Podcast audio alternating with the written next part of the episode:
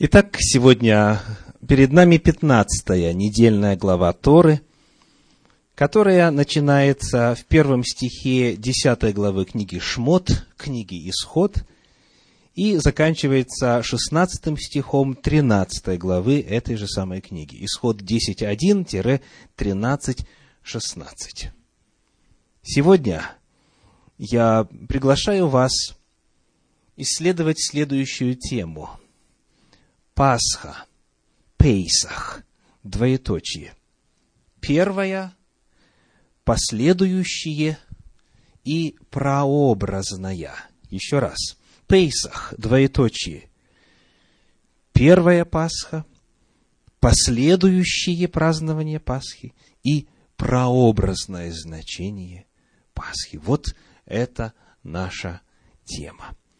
В книге Исход, в книге Шмот, в 12 главе, в первых 11 стихах следующим образом представлены главные законы Пасхи, что касается соблюдения Пейсаха. 12 глава, первые 11 стихов. Читаю по синодальному переводу. «И сказал Господь Моисею и Аарону в земле египетской, говоря, «Месяц сей да будет у вас началом месяцев. Первым да будет он у вас между месяцами года. Скажите всему обществу Израилеву, в десятый день сего месяца пусть возьмут себе каждый одного агнца по семействам, по агнцу на семейство. А если семейство так мало, что не съест агнца, то пусть возьмет с соседом своим, ближайшим к дому своему, по числу душ. По той мере, сколько каждый съест, расчислитесь на агнца. Агнец у вас должен быть без порока, мужеского пола, однолетний. Возьмите его от овец или от коз. И пусть он хранится у вас до четырнадцатого дня сего месяца. Тогда пусть заколет его все собрание общества израильского вечером – и пусть возьмут от крови его и помажут на обоих косяках и на перекладине дверей в домах, где будут есть его. Пусть съедят мясо его в сию самую ночь, испеченное на огне, с пресным хлебом и с горькими травами. Пусть съедят его. Не ешьте от него недопеченного или сваренного в воде, но ешьте испеченное на огне, голову с ногами и внутренностями не оставляйте от него до утра, но оставшиеся от него до утра сожгите на огне. Ешьте же его так, пусть будут чресла ваши припоясаны, обувь ваша на ногах ваших, и посохи ваши в руках ваших, и ешьте его с поспешностью. Это Пасха Господня. Вот в этих первых одиннадцати стихах 12 главы книги Исход главные заповеди, что касается пасхального служения. Это была первая Пасха. Нужно было, помимо всего прочего, помазать косяки и перекладину дверей, для того, чтобы ангел-губитель прошел мимо, чтобы он перескочил. Вот значение слова «пейсах», «пасха», то есть переход, пропуск – Губитель не останавливался в этом доме, не губил первенца, но шел дальше, если видел знак крови. И вот, когда мы читаем с вами это постановление о праздновании Пейсаха в нашей недельной главе Торы, я хочу после этого задать вам вопрос. Нужно ли было это все повторять каждый год? Нужно ли было заколоть агнца – каждый год. Нужно? Нужно. Нужно ли было есть горькие травы с ним ежегодно? Нужно. Нужно ли было опресноки употреблять, истребив все квасное? Нужно. А нужно ли было мазать косяки дверей? Не нужно. Только один раз мазали, только единожды была такая заповедь, потому что была такая опасность. Это было действие, единожды случившееся, которое затем воспоминали ежегодно в этот день, 14-го Ниссана, 14-го Авива. мы нашли с вами, по крайней мере, исходя из ваших ответов, один элемент законов Пасхи, который не нужно было повторять ежегодно. Есть ли что-нибудь еще, что не нужно было делать каждый год? Скажите, вот вышли израильтяне и множество разноплеменных людей с ними из Египта, завершили путешествие сорокалетние в пустыне, вошли в обетованную землю, нужно ли было там делать все это? Нужно. Мы читали, что это должно быть постановлением вечным в роды ваши. И вот теперь можете ли вы мне рассказать, как это должно было проходить? Вот, например, приближается 14 Ниссана. 10 числа этого месяца нужно было найти, купить и взять себе, то есть ввести в дом пасхального агнца. Например, вы живете в колене Дана на севере. Либо, скажем, на территории двух с половиной колен восточнее Иордана. Можете ли вы это сделать там, где вы проживаете? То есть отпраздновать Пасху в вашем доме. Ввести агнца в шатер ваш или в жилище ваше, и вот в ночь 14-го Ниссана провести этот обряд. Можете ли вы это сделать у себя дома? Можете, да? Давайте проверим. Давайте проверим. И обнаружим еще один элемент Пасхи, который не повторяется. Книга Деварим, книга Второзакония. 16 глава, стихи с 5 по 7. Второзаконие, 16 глава, стихи с 5 по 7. Мы переходим с вами уже к описанию празднования последующих праздников Пейсаха. 16 глава, стихи с 5 по 7.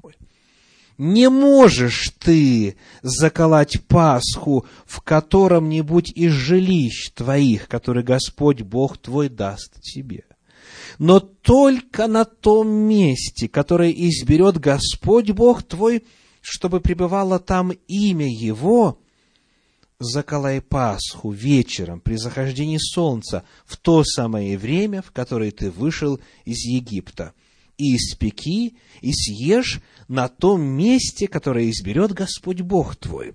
А на другой день можешь возвратиться и войти в шатры твои. Что это за место, которое обозначается фразой «место, которое изберет Господь Бог твой», чтобы там пребывало имя Его? Это скиния, это святилище, это храм Божий. Вот там, где находится священное сооружение, там, где находится вначале передвижная скиния, а затем уже стационарный, построенный Соломоном храм, вот только там можно было праздновать Пасху. Что для этого нужно было сделать, соответственно? Весь Израиль, представьте, со всей территории Израиля, от Дана до Версавия, от севера до юга, со всех колен должны были прийти в центр, в богослужебный центр, там, где стояло святилище, где стояла скиния, то есть в конечном итоге в Иерусалим, где был построен храм. Второй элемент, который мы отмечаем сегодня, элемент Пасхи, который не повторялся уже более никогда после Египта – это то, что только в Египте можно было ее праздновать у себя дома и мазать косяки своего дома. Когда сказано, вы уже войдете в землю, которую Господь дает вам, не можете заколоть Пасху в каком-нибудь из жилищ твоих.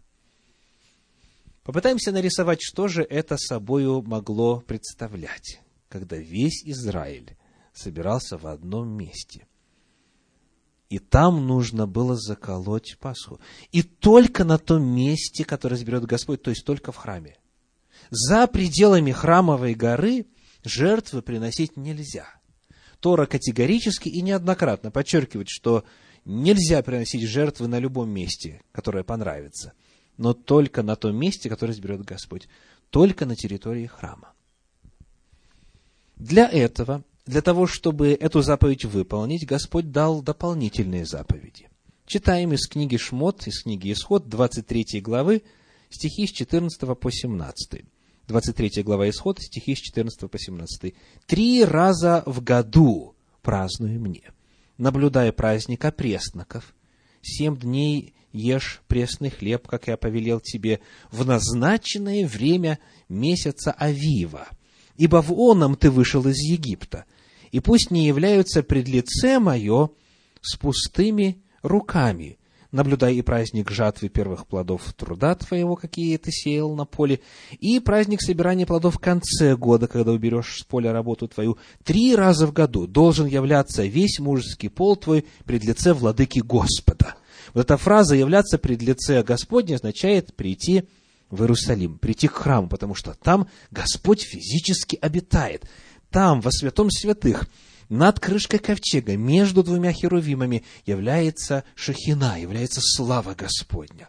Вот туда нужно было приходить на Пейсах, на Шавуот, на Пятидесятницу и на Кущи, на праздник Суккот. Трижды в году нужно было совершать паломничество. Посему эти три праздника называются паломническими праздниками. Об этом же читаем в 16 главе книги Второзаконие, книги Деварим в стихах 16 и 17.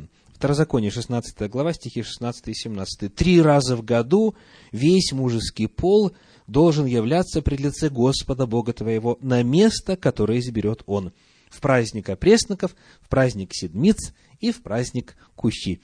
И никто не должен являться пред лице Господа с пустыми руками, но каждый с даром в руке своей, смотря по благословению Господа Бога твоего, какое Он дал тебе».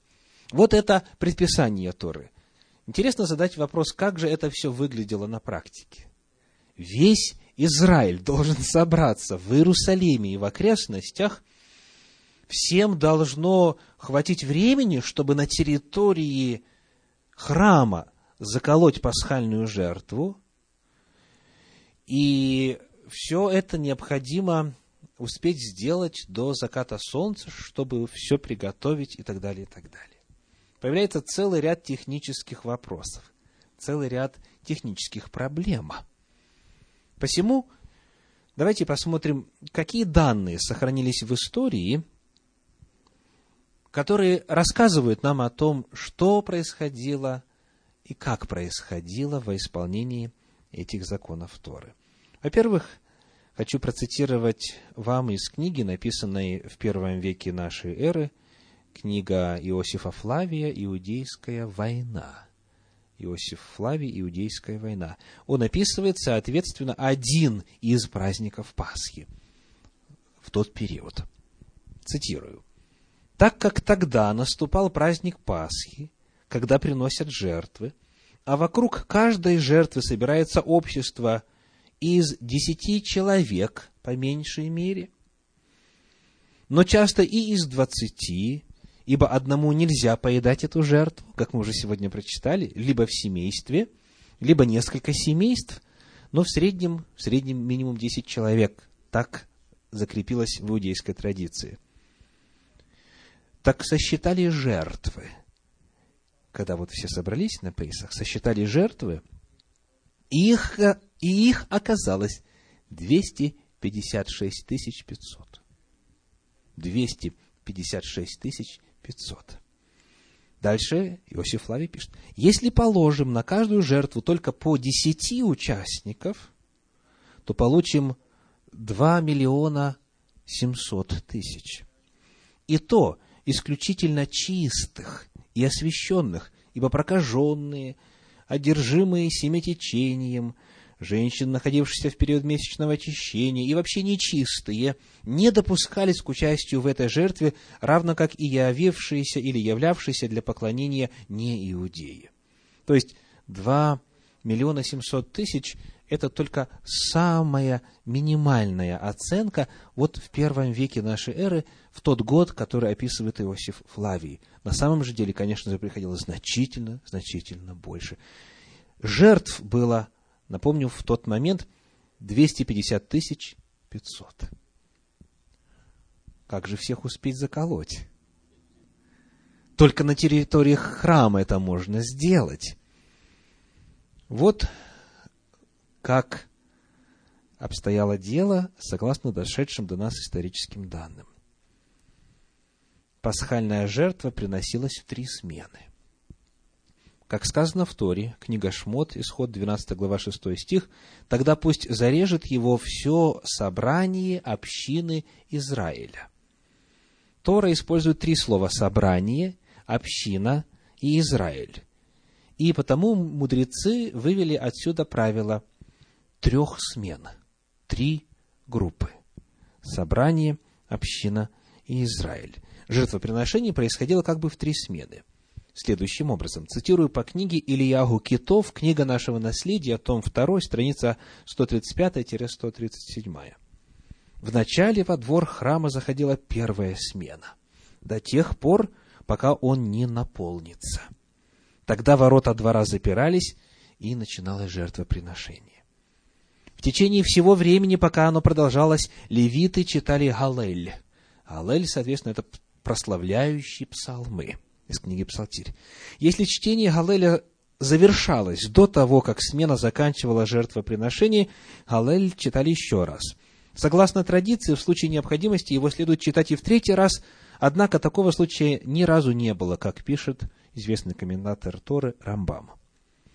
Раби Егуда сказал, что же до третьей смены, то в нее левиты ни разу не дошли до слов «люблю я, когда слышит Господь голос мой» из книги Тегелим, из книги Псалтирь, 115 глава, при первом чтении Галеля, поскольку она всегда немногочисленна. Итак, три смены. Заполняли двор один раз, заполняли двор второй раз, и в третий раз уже людей было значительно меньше – ну, уже какие-то начатки организации видны, и это хорошо. При организации можно как-то совладать с огромным наплывом людей и жертв. Вместе с тем все равно остается вопрос, как же это можно было организовать. На наше счастье есть исторические данные, сохранившиеся в книге Шевет и Егуда, где приводится рассказ римского наместника, жившего в Иерусалиме, и бывшего свидетелем того, как совершалась церемония принесения пасхальной жертвы в точном соответствии с требованиями Торы и постановлениями мудрецов.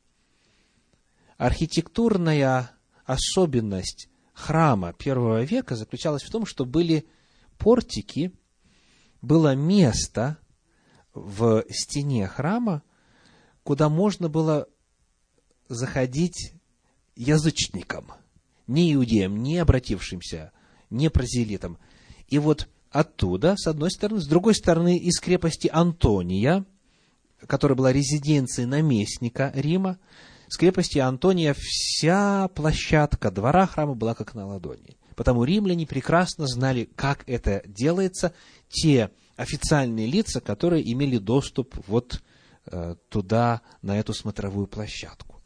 И вот что пишет этот римский наместник – когда наступает месяц, называющийся у евреев Нисаном, царь и судьи посылают вестников ко всем жителям окрестностей Иерусалима, владеющим стадами крупного и мелкого скота. Всем им предписывается привести скот в Иерусалим, чтобы прибывающие туда паломники могли приобрести животных для жертвоприношений и просто для еды, поскольку паломников прибывает очень много имущество всех тех, кто не привозит свой скот указанному сроку, конфисковывается в пользу храма. Поэтому все, кто владеет скотом, поспешно прибывают в город. Они переводят скот через речку, протекающую неподалеку от Иерусалима, чтобы очистить животных от грязи. Говорят, что именно об этом сказал царь Шламо, Соломон, стадо овец, вышедших из купальни. Когда эти стада поднимаются на холмы, окружающие Иерусалим, их так много, что травы уже не видно. Холмы становятся белыми, как пух. А когда наступает 10 Ниссана, за четыре дня до 14 Ниссана, когда приносили жертвы, все отправляются покупать животные для жертвы, которая называется пасхальной. Согласно еврейскому обычаю, в толпе людей, ждущих своей очереди купить животное для жертвы, ни один человек не говорит другому «подвинься» или хотя бы «позволь мне пройти», даже если первый из них царь Израиля. Я спросил у Когенов, священников, откуда берется этот обычай, пишет наместник, противоречащий морали и здравому смыслу. И они ответили, что никто не может претендовать на превосходство над другими, когда речь идет о подготовке к исполнению служения Всевышнему. И тем более о самом служении. В эти часы все евреи равны. Когда наступает 14 Ниссана, служители поднимаются на вершину высокой башни, поднимающейся над храмом. Евреи называют ее Луль. Они трубят в три серебряные трубы, а затем объявляют «Слушай, народ Всевышнего! Пришло время зарезать пасхальную жертву в честь того, чье имя пребывает в этом великом и святом храме». Когда народ слышит эти слова, он надевает праздничные одежды, потому что, начиная с середины дня, у евреев праздник, время принесения жертвы. У входа в большой двор храма стоят двенадцать левитов с серебряными жезлами, а внутри двора двенадцать когенов с золотыми жезлами. Левиты предупреждают входящих, чтобы они вели себя спокойно и не толкались, не спорили и не повредили друг друга в волнении и спешке. Когены, находящиеся внутри двора, размещают входящих так, чтобы они не мешали друг другу и запирают ворота, когда убеждаются, что во двор уже вошло достаточно народу. А там, где заряжа... зарезают жертву, стоят когены в несколько рядов.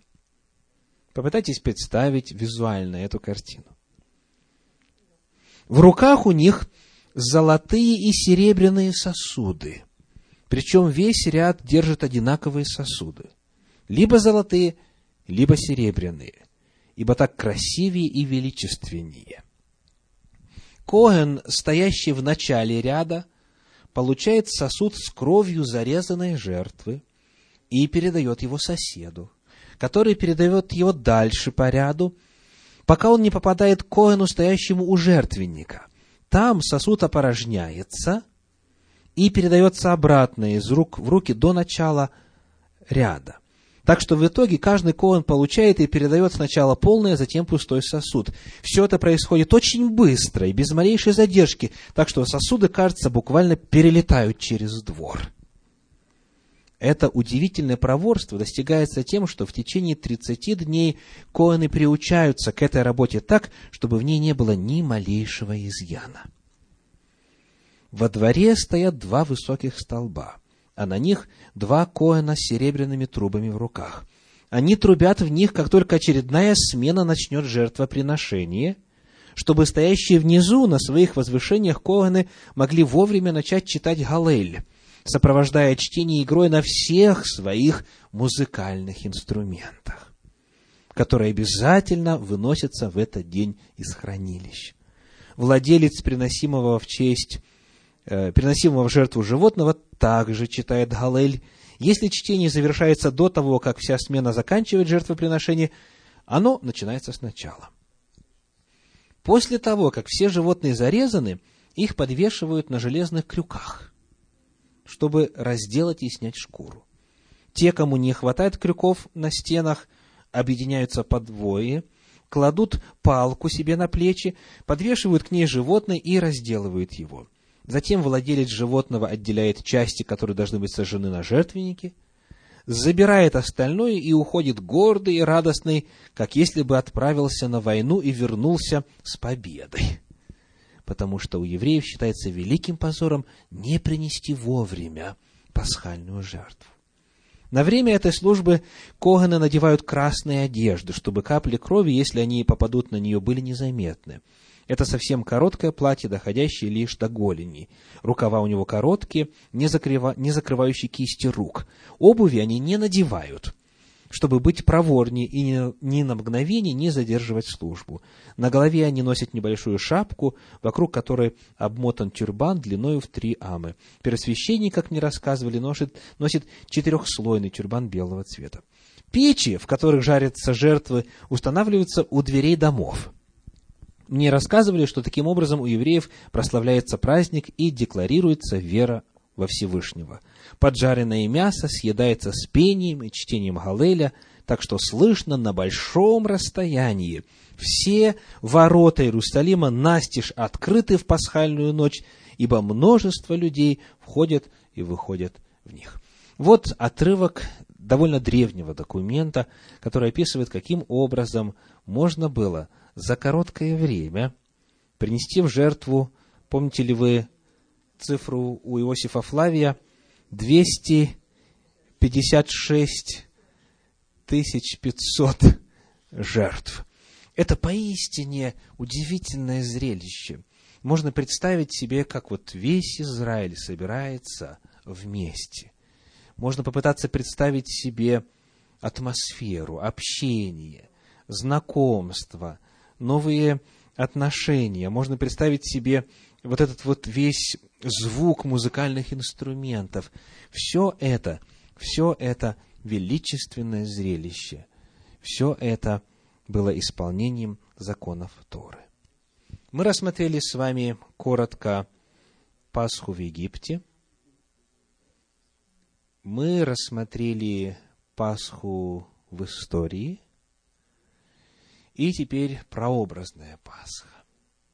Оказывается, согласно Танаху, согласно пророческим писаниям, пасхальное служение, праздник Пейсаха, не был только лишь взглядом в прошлое, не был только лишь воспоминанием чудесного спасения в Египте в ту памятную ночь 14-го Ниссана. Праздник Пейсаха был также и пророчеством. Он указывал на будущее, и он предвозвещал собою грандиознейшие события в истории человечества. Вот как об этом пишет пророк Исаия в 53 главе своей книги, в стихах с 3 по 12. Исаия 53 глава, стихи с 3 по 12. «Он был презрен и умален пред людьми, муж скорбей изведавший болезни, и мы отвращали от него лицо свое. Он был презираем, и мы ни во что ставили его. Но он взял на себя наши немощи и понес наши болезни, а мы думали, что он был поражаем, наказуем и уничижен Богом. Но он изъязвлен был за грехи наши и мучим за беззаконие наше. Наказание мира нашего было на нем, и ранами его мы исцелились. Все мы блуждали, как овцы, совратились каждый на свою дорогу, и Господь возложил на него грехи всех нас. Он истязуем был, но страдал добровольно, и не открывал уст своих. Как овца веден был он на заклание, и как агнец, предстригущим его безгласен, так он не отверзал уст своих. Ему назначали гроб со злодеями, но он погребен у богатого, потому что не сделал греха и не был лжи в устах его но Господу угодно было поразить его, и он предал его мучению.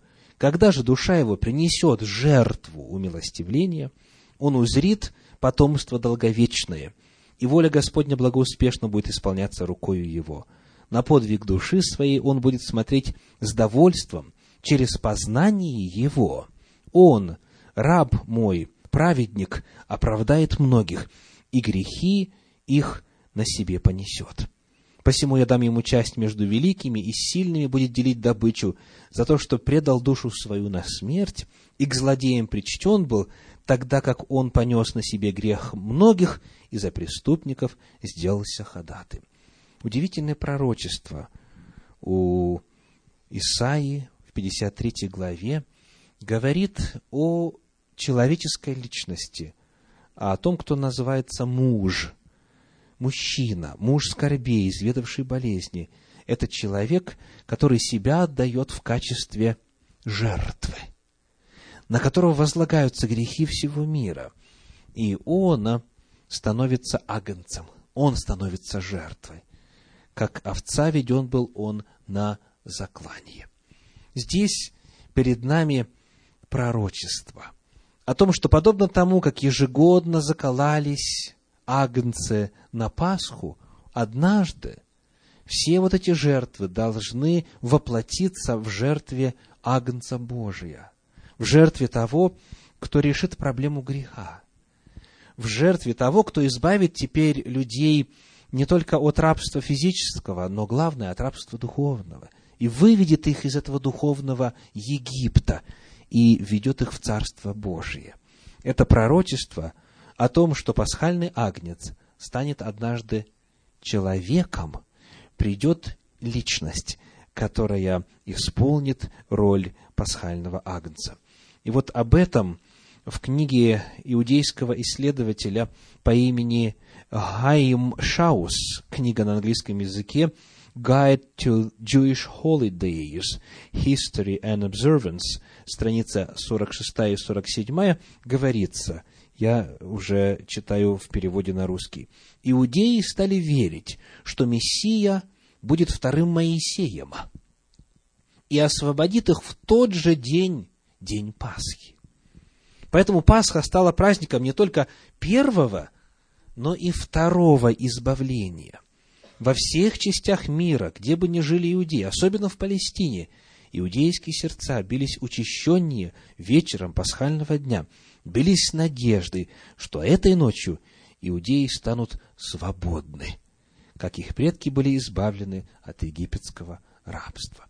Итак, и в Торе, и у пророков, и в народе Божьем, в иудаизме – Понятие Пасхи стало не только воспоминанием избавления из Египта, но и предзнаменованием избавления, когда придет Машех, когда придет Мессия, когда придет помазанник.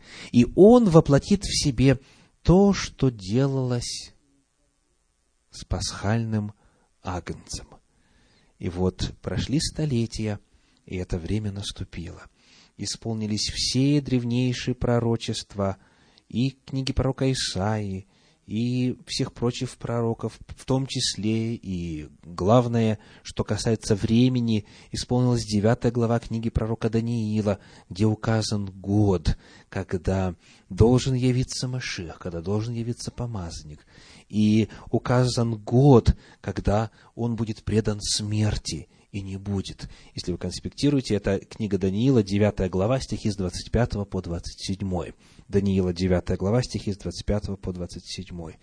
И когда это произошло, а период этот заканчивается в начале первого века нашей эры, выпадает э, приблизительно в районе 30 года, вот что мы читаем теперь уже о воплощении, об исполнении этих прообразов праздника Пасхи в апостольских писаниях.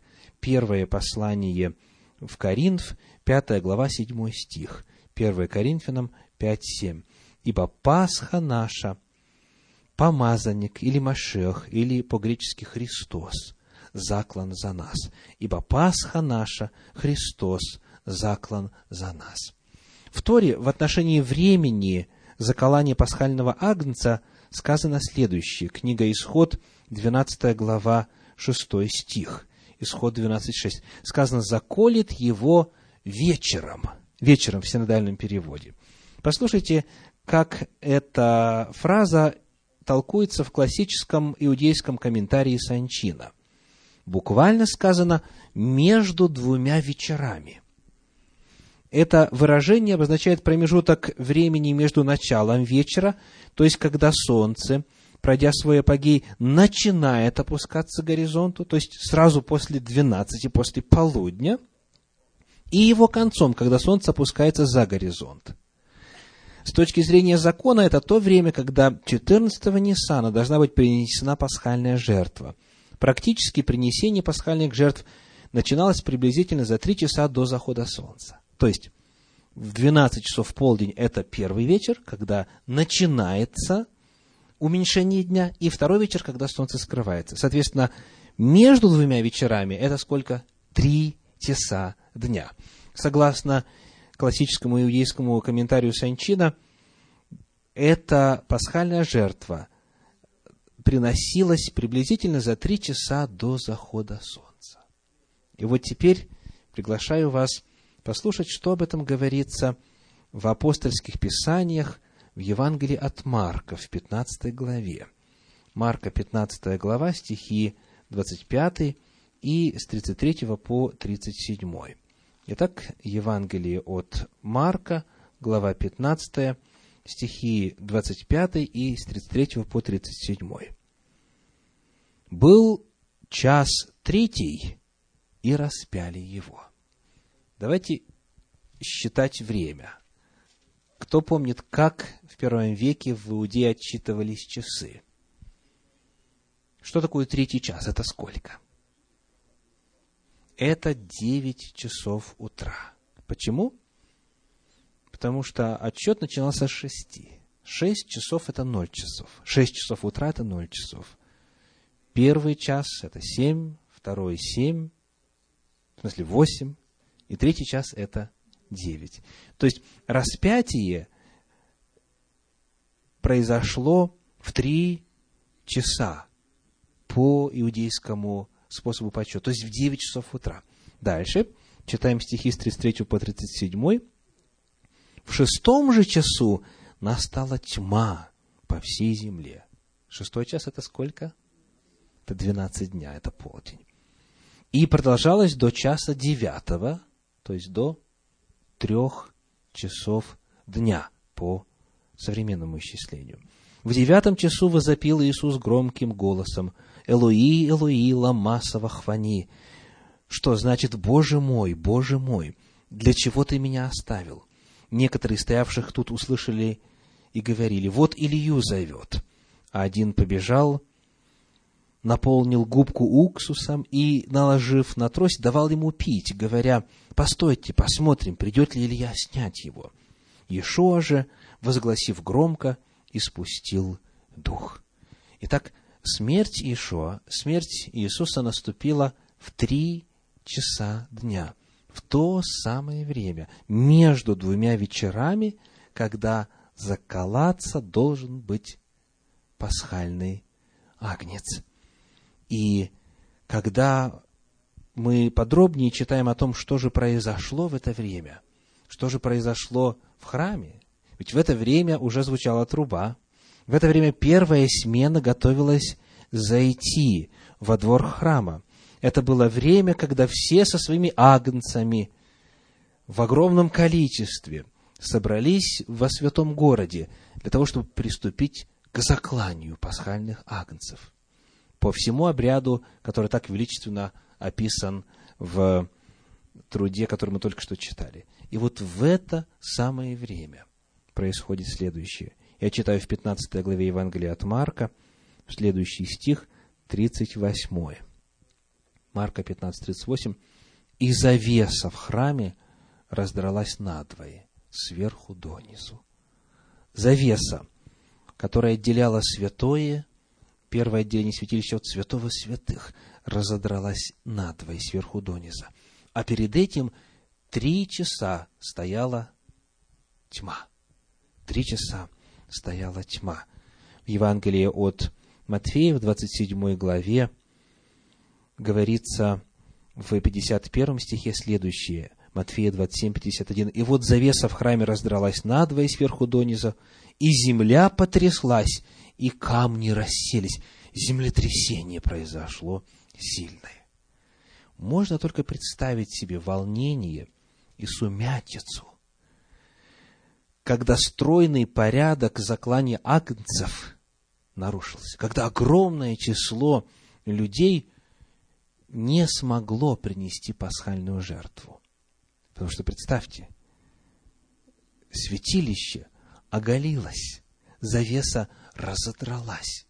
Тьма и землетрясение – все это должно было свести на нет всю подготовку. Все это должно было каждого присутствовавшего заставить задуматься. Помните, весь Израиль был там. Весь Израиль во исполнении Торы должен был находиться в Иерусалиме, и представители каждого семейства должны были находиться у храма. Свидетелем этому стал весь Израиль. Вот как это событие описывается в книге «Желание веков». В книге «Желание веков» автор Елена Уайт в главе 28, в главе 78, прошу прощения, глава 78, глава называется «Голгофа». Когда громкий клич «совершилось» вырвался из уст Христа, священники вели службу в храме. Это было время вечернего жертвоприношения. Привели агнца, который должен был изображать Машеха, помазанника Христа. Священник в чудесном символическом одеянии стоял с поднятым ножом, как некогда Авраам, готовившийся принести в жертву своего сына. С напряженным вниманием люди смотрели на него. Но вот земля стала дрожать, и колебаться, потому что приблизился сам Бог. Невидимая рука с треском разрывает внутреннюю завесу в храме сверху донизу, и глазам собравшихся открывается место, где некогда находился Бог. Здесь, над престолом благодати, Господь являл свою славу. Никто, кроме первосвященника, никогда не приподнимал завесу, отделяющую это помещение от остальной части храма. Он входил туда раз в год, чтобы совершить служение примирения за грехи народа. Но вот эта завеса разорвана надвое, святое святых земного святилища перестает быть святым. Потому что святое, вы помните, означает отделенное. Теперь оно соединено с прочей территорией. Все в ужасе и замешательстве. Священник приготовился заколоть жертву, но нож выскальзывает из его обессилевшей руки, и агнец убегает. В момент смерти Сына Божьего реальность встретилась со своим прообразом. Великая жертва была принесена. Путь во святое святых открыт. Новый путь непосредственно к Богу приготовлен для всех. Погрязшие в грехах, скорбящее человечество – больше не нуждается в служении первосвященника. С этого времени Спаситель будет священником и заступником на небе. Как бы живой голос обратился к поклоняющимся. Настал конец всем жертвам и приношениям за грех. Сын Божий пришел согласно Слову. Вот иду, как в начале книги написано о мне, исполнить волю Твою, Боже. Со своей кровью Он однажды вошел во святилище – и приобрел вечное искупление. Послание к евреям, глава 10, 7 стих, глава 9, стих 12. Аминь.